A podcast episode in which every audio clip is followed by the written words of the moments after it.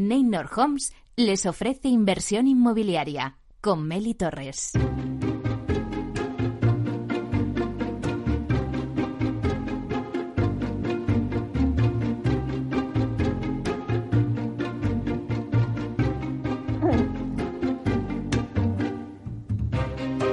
Hola, ¿qué tal? Muy buenos días y bienvenidos a Inversión Inmobiliaria. ¿Quiere invertir en el sector inmobiliario y sacar la mejor rentabilidad a sus propiedades? Entonces no puede perderse este programa porque nuestro objetivo es mantenerle informado de todo lo que ocurre en el sector inmobiliario. Tratamos de dar voz al sector a través de los micrófonos de Capital Radio y si está pensando en invertir en este sector, aquí le vamos a dar todas las claves para que realice la mejor operación. Por ello, les invitamos a que se queden con nosotros y conozcan los temas que vamos a tratar hoy en el programa y que podrán escuchar también en los podcasts en nuestra página web capitalradio.es. Bueno, pues vamos a contaros un poco los temas que vamos a tener eh, a lo largo de estas dos horas y media de programa. Hoy en nuestra sección La Voz del CEO tenemos con nosotros en directo a Miguel Ángel Peña, que es consejero delegado de residencial en Grupo LAR. Bueno, pues nos va a hablar de los planes del Grupo LAR en el alquiler residencial, ya que la empresa pues ha apostado fuerte por el Bill to Rent con la creación y la gestión de una fuerte plataforma de vivienda en alquiler con el grupo francés Primonial. Su objetivo es alcanzar una cartera de 5.000 viviendas en toda España. Bueno, pues nos contará cómo lo van a hacer. Como todos los jueves, repasamos la actualidad de la semana inmobiliaria con el portal inmobiliario Idealista y TINSA nos dará el dato inmobiliario del día. Les pregunto, ¿saben cuál es el nivel de ventilación mínimo que requiere una vivienda? Bueno, pues Susana de la Riva, directora de Marketing y Comunicación de TINSA, nos lo contará. No se lo pierdan porque es un dato muy útil en estos momentos de pandemia. Y seguimos con las noticias y hablamos de morosidad e impagos inmobiliarios y lo vamos a hacer con Miguel Arimont, que es consejero delegado de Lean Loan y Market.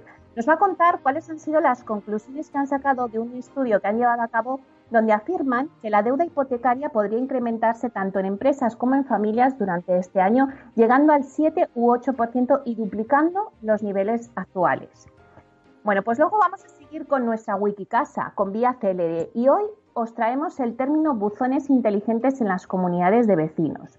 La entrevista de la semana se la vamos a dedicar a Soneil. Soneil es la startup de Alicante que está especializada en la venta de viviendas a extranjeros y acaba de dar su salto al extranjero.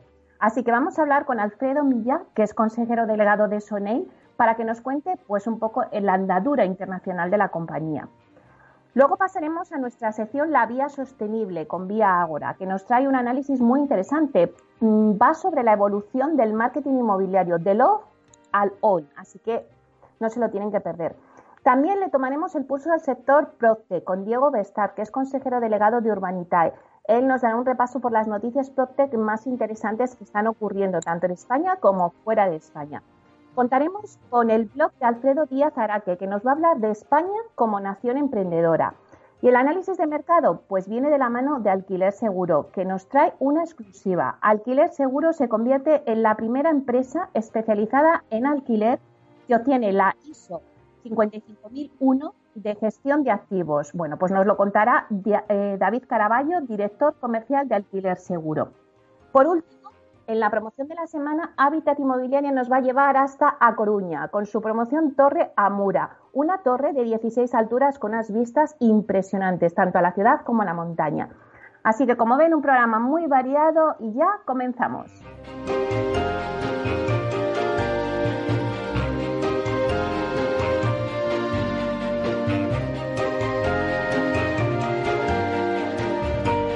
Inversión inmobiliaria con Meli Torres. Idealista te ofrece la noticia de la semana. Pues vamos a hacer un repaso a las noticias inmobiliarias más destacadas de la semana con el portal inmobiliario idealista y sin duda una de las noticias que ha sido pues más sonada ha sido la venta de la sede del Partido Popular en pleno centro de Madrid. Bueno, ¿quieren saber cuánto vale? Pues nos lo va a contar Beñat del Coso, portavoz del portal inmobiliario idealista. Buenos días, Beñat. Muy buenos días, Meli. Pues bueno, pues no podía faltar hablar de la noticia, ¿no? claro, es, decir, eh, eh, es una noticia principalmente política, pero que tiene un enfoque claramente inmobiliario. Es decir, el anuncio de Pablo Casado de que se van a marchar desde su famosa sede de la calle Génova eh, resulta pues eh, muy relevante tanto para, para la ciudadanía y principalmente también para el sector inmobiliario.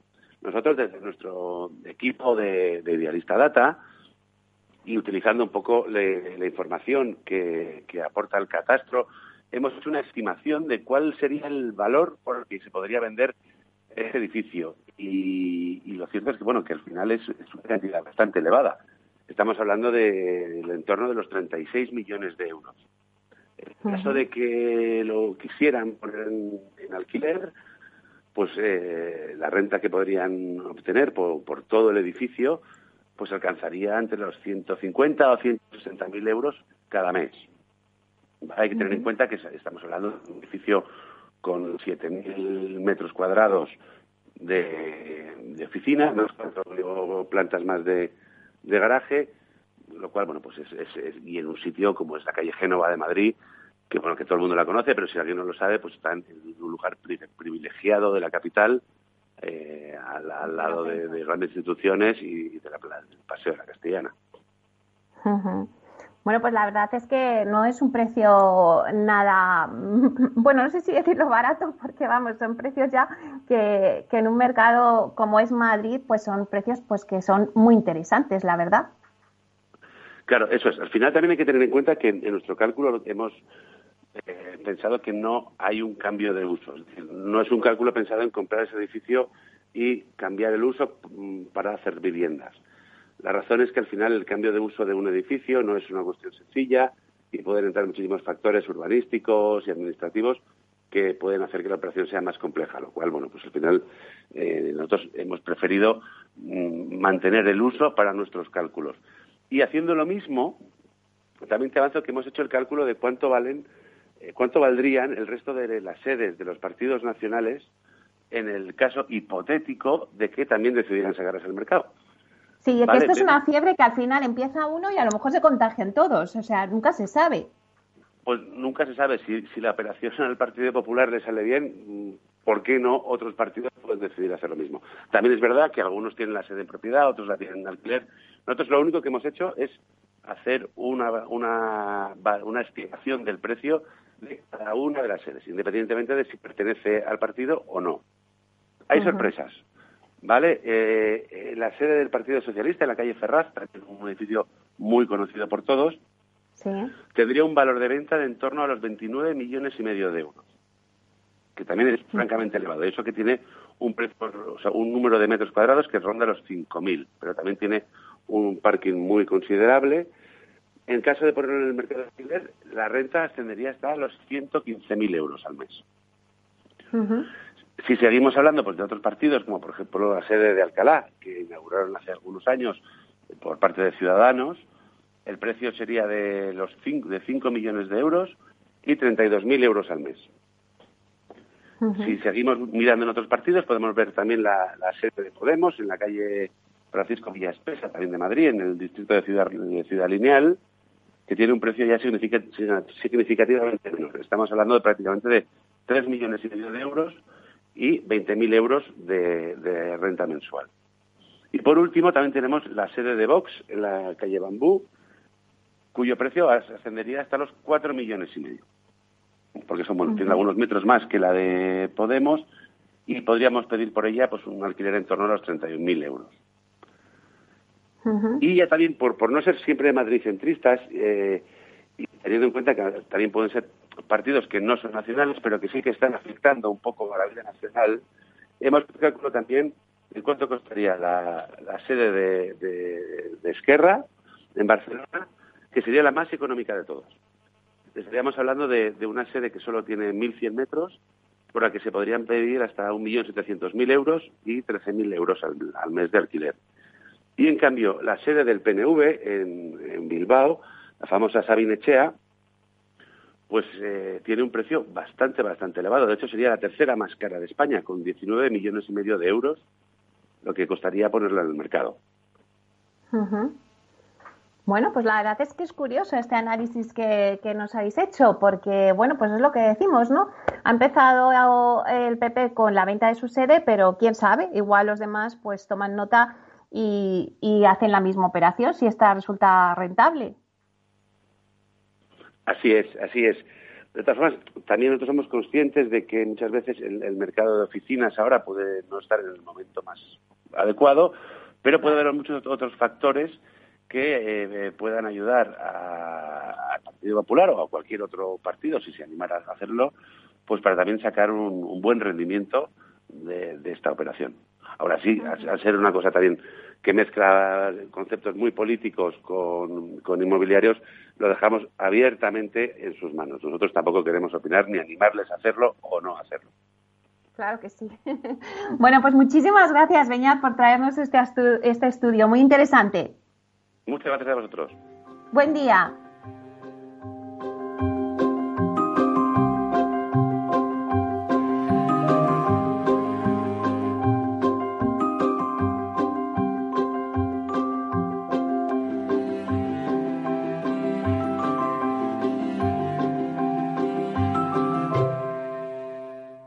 El dato del día con Tinsa. Pues nada, de la venta de las posibles sedes de los partidos políticos, esa información que nos ha traído Beñat del Coso, eh, portavoz del portal inmobiliario idealista, nos vamos ahora con el dato del día, que nos lo trae Susana de la Riva, que es directora de Marketing y Comunicación de TINSA. Buenos días, Susana. Buenos días, Meli, ¿qué tal? Bueno, hoy nos traes un dato curioso y además en estos momentos de pandemia muy interesante sobre ventilación de una vivienda. Sí, hoy nos salimos un poco del foco que ponemos eh, habitualmente y hoy el dato del día se nos va con viento fresco, concretamente el que es necesario para mantener correctamente ventilada una vivienda.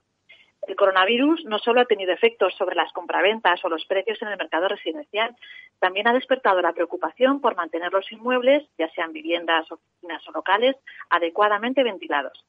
Antes de la llegada de la pandemia, la ventilación era una cuestión de higiene y salud a la que a veces no se le prestaba demasiada atención. Posiblemente poca gente sepa que el nivel de ventilación mínimo que requiere una vivienda está cuantificado y, por tanto, tiene su propio dato de referencia. Y ese dato es el que te traigo hoy al programa y es 119 metros cúbicos por hora. Estos 119 metros cúbicos por hora es el caudal de aire mínimo que necesita una vivienda de 100 metros cuadrados, tres dormitorios, dos baños y dos metros y medio de altura de suelo a techo. No es fácil hacerse una idea de cuántos son en la práctica esos 119 metros cúbicos por hora de aire. Es una referencia muy abstracta, es cierto. La comparación más literal sería que con una ventana de tamaño estándar y puertas abiertas para que haya corriente, una vivienda tipo con las características que he mencionado antes necesita para renovar su aire interior que circule durante una hora el equivalente al aire que estaría contenido en 119 cajas de un metro por un metro por un metro. Sigue siendo complejo, ¿no? Una traducción más sencilla, adaptada a todos los públicos, es que es necesario ventilar durante 10 minutos al día. El Código mm. Técnico de la Edificación establece la normativa de cálculo de las instalaciones de ventilación de las viviendas con un doble objetivo, controlar la concentración de CO2 y eliminar contaminantes no relacionados con la presencia humana. La ventilación puede realizarse por tres métodos, natural, forzada o híbrida, y se basa en aberturas y conductos de admisión y extracción de aire y el empleo opcional de máquinas que impulsen los caudales. Como te decía antes, el método más básico para cumplir el mínimo al alcance de todo el mundo consiste en abrir la ventana durante 10 minutos al día por habitación. Pero este dato de 119 metros cúbicos por hora de caudal de aire para una ventilación mínima en una vivienda tipo no es suficiente si hablamos de inmuebles no residenciales como comercio u hostelería, que tienen una normativa más exigente, determinada por el Reglamento de Instalaciones Térmicas en los edificios. Además de controlar los niveles de CO2 y eliminar la presencia de contaminantes, la normativa contempla también el uso de filtros antes de introducir el aire exterior, el tratamiento térmico para que el aire exterior entre a una temperatura controlada y la recuperación de calor del aire extraído para, para reducir las pérdidas energéticas.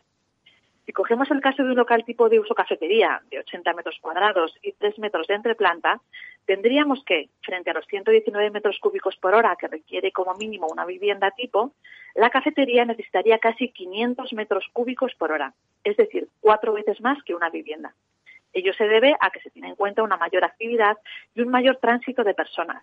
Y la renovación del aire se realiza a través de distintos mecanismos y sistemas de ventilación sin recurrir a ventanas abiertas como si hacemos en casa. Las referencias mínimas variarán en función del tipo de establecimiento.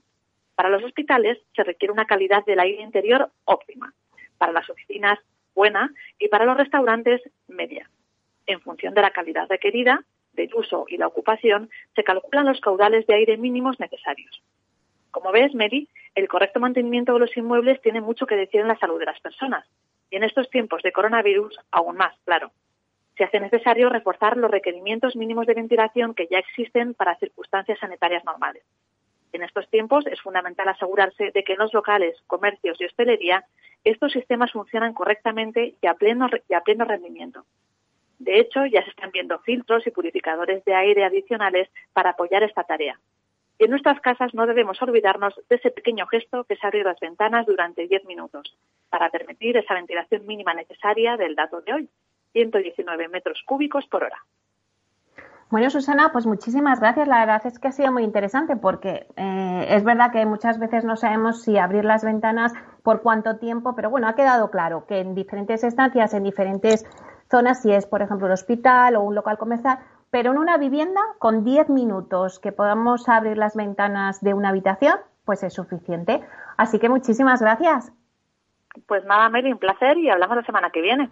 Un abrazo. Muy bien. Venga, hasta pronto.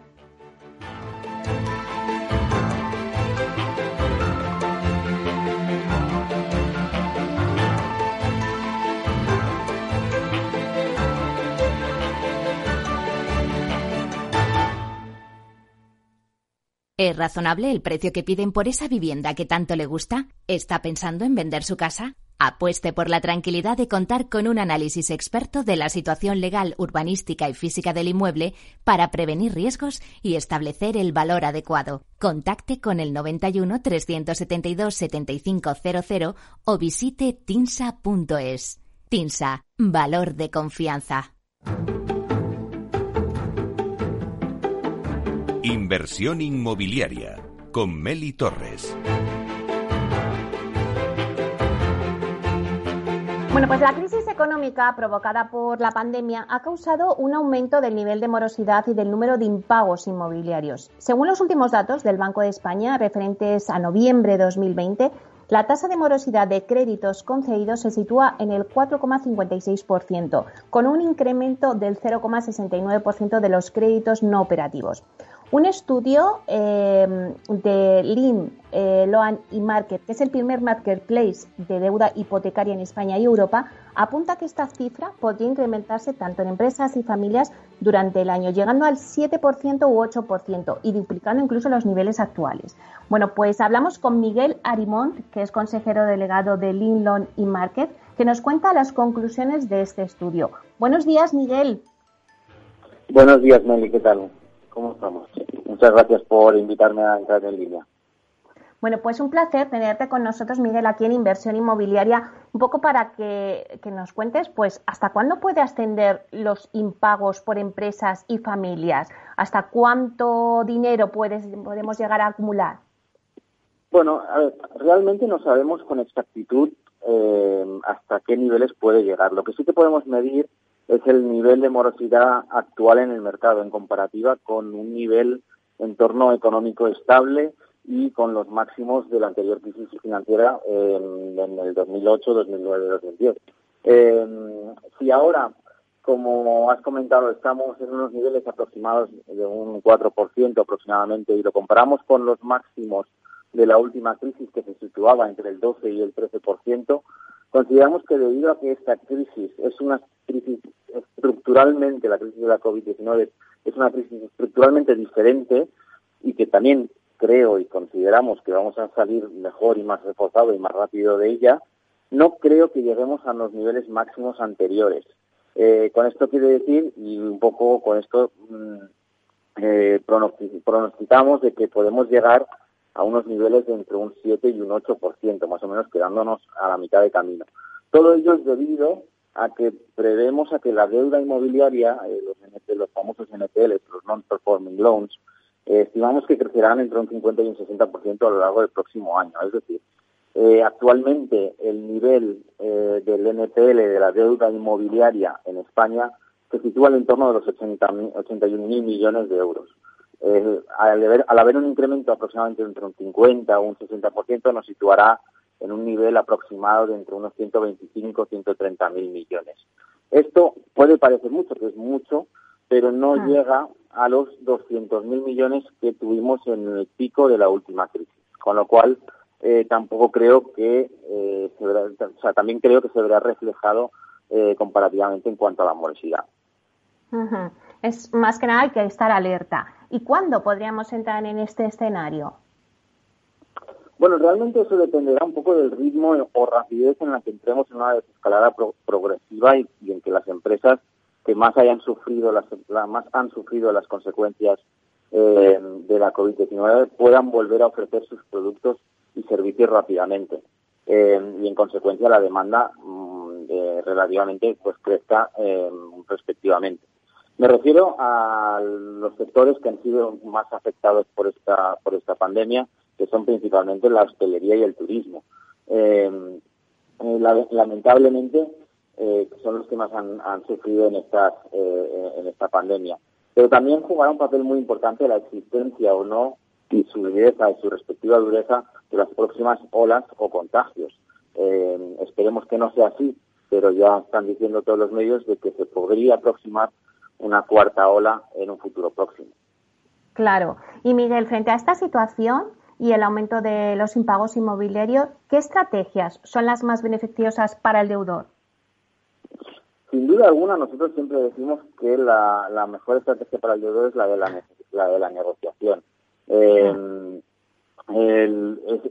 ante una situación de impago, la negociación o, quita eh, o venta eh, de su deuda a un tercero, a un inversor, puede ser la solución, consideramos perfecta para él, ya que por un lado liquida una deuda que de lo contrario podría tener durante muchos años o incluso en algunos casos de por vida, y por otro lado, el inversor, al comprar esa deuda o, hacerse con esa cesión de la deuda em, a, un, a un precio, a una tasa de descuento eh, con respecto al mercado, pues se hace con un, se hace con un beneficio. Realmente es un, es un acuerdo mutuo eh, en la que en muchos casos eh, se ha visto afectada por una, una, una prensa mm, negativa en el mercado y cuando en realidad en muchos casos eh, es una muy buena oportunidad y un, lo que llaman un win-win tanto para el inversor como para el deudor. Eh, Miguel, Lim Loan y Market es el primer marketplace de deuda hipotecaria de España y Europa. Pero cuéntanos un poquito, eh, ¿qué es un marketplace de compraventa de créditos y paquetes de deuda como es vuestro caso?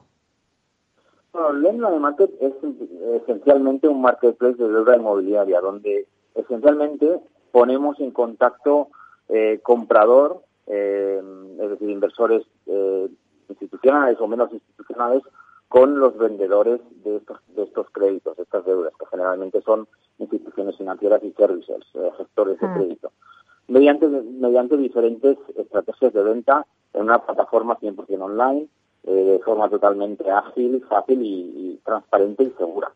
Actualmente contamos con una cartera de más de 5.000 posiciones, valorada aproximadamente en 1.000 millones, eh, por lo que tenemos un amplio abanico de posibilidades de inversión a ofrecer. ¿Y qué ofrece Lean y Market al usuario? Pues principalmente y esencialmente abrirle la puerta eh, a esta forma de inversión alternativa que anteriormente el inversor menos, menos institucional no hubiese tenido acceso, ya que anteriormente este tipo de inversión, eh, me refiero a las ventas de NPLs, compras de créditos y deuda inmobiliaria, se hacía disponible solamente para los grandes fondos de inversión que todos conocemos debido a sus tickets de compra tan grandes. Estamos hablando de operaciones que han salido en el mercado en los últimos 5 o 10 años, eh, operaciones donde, donde se compraban y vendían eh, miles de millones de euros eh, en, créditos. ¿Y hay demanda ahora mismo para este tipo de inversión alternativa, como nos decías, Miguel, ¿no? de créditos y, deuda inmobiliaria? Totalmente. Nosotros siempre decimos que desde el Loan Market hemos venido a, democratizar un poco la inversión en deuda inmobiliaria y hacerla disponible al inversor menos institucional. De hecho, una de las razones por la cual eh, creamos eh, esta plataforma, este marketplace online, el Loan Market, es precisamente porque los inversores eh, que tradicionalmente invertían en la ladrillo, invertían en inmuebles, eh, se les, debido al, al, crecimiento económico paulatino que se había reflejado y los incrementos del precio de la vivienda eh, en el mercado, pues lógicamente se veían afectados sus, sus rentabilidades. Entonces, a la, a la búsqueda de mayor rentabilidad, pues buscaban eh, comprar a una tasa de descuento. Eh, y nosotros les ofrecimos la posibilidad de poderse hacerse con el bien inmobiliario mediante la compra de la deuda y esencialmente, como viene comentado antes, mediante la ya sea la ejecución hipotecaria, pero principalmente la, negociación con el propio deudor para obtener ese, ese bien inmobiliario. Porque ¿cuál es el, el perfil tipo de, de, este inversor? ¿Es un inversor extranjero, nacional? Bueno, el inversor menos institucional que tenemos en, eh, tradicional que tenemos en, en Lemlone Market. Principalmente es un inversor eh, nacional, eh, es un pequeño ahorrador, un pequeño inversor que puede tener un capital pues que puede rondar desde los desde los 60 80 mil euros hasta los 5 o 10 millones de euros para invertir en, en, inmobiliario y, ahí estamos nosotros para poderles ofrecer eh, la posibilidad de invertir en inmobiliario mediante la compra de la deuda. Y Miguel, antes hablabas de que, bueno, pues que sois un marketplace 100% online. Eh, ¿Cuáles son los beneficios y rentabilidades de invertir a través de un marketplace 100% online? ¿Está ahora mismo esa demanda que hablábamos de invertir en deuda inmobiliaria, está esa demanda preparada para hacer las operaciones 100% online? Totalmente. Eh, en nuestro caso, los beneficios de, hacerlo un tema 100% online es eh, básicamente mm, añadir a todo el proceso facilidad, añadir transparencia eh, y sobre todo no olvidemos que aunque sea una, un marketplace 100% online, en nuestro caso pues tenemos un, un, equipo especializado de gestores de deuda y técnicos informáticos detrás que están para solventar cualquier tipo de duda o o, o sinergia o, que pueda surgir en cuanto a en cuanto en cuanto a la, a, la gestión y, y, navegación de nuestra propia web. Pero sí el, el hecho de que hayamos podido digitalizar todos los procesos eh, realmente añade agilidad transparencia y, y facilidad de uso al propio inversor y Miguel, antes de, acabar, sí que me gustaría, eh, el oyente que nos esté escuchando, el inversor que esté ahora mismo pensando y viendo esa posibilidad, esa inversión alternativa hacia deuda eh, inmobiliaria, ¿dónde os puede contactar o dónde puede ver vuestros servicios? Eh, ¿Cómo puede contactar con vosotros si está interesado? Sí, muy fácil. Eh, bueno, yo principalmente lo que diría es que se, primero que se a través de nuestras redes sociales que podemos puede estar en contacto, estamos en todas las redes sociales eh, o incluso eh, mirando nuestro propio marketplace que la web es www.loanemarket.com o directamente mandándonos un email a info@loanemarket.com todo junto. En cualquiera de estas vías de contacto estaremos encantados de, poderles eh, ayudar y, poderles eh, explicar un poco más en detalle lo que significa la venta de o la, inversión en deuda inmobiliaria. Bueno, pues muchísimas gracias, Miguel Arimón, que es consejero delegado de LIM, Loan y Market. Muchísimas gracias por estar con nosotros. Muchas gracias a vosotros, Meli, por darme la oportunidad de entrar en línea. Hasta pronto. Venga, gracias, Sara.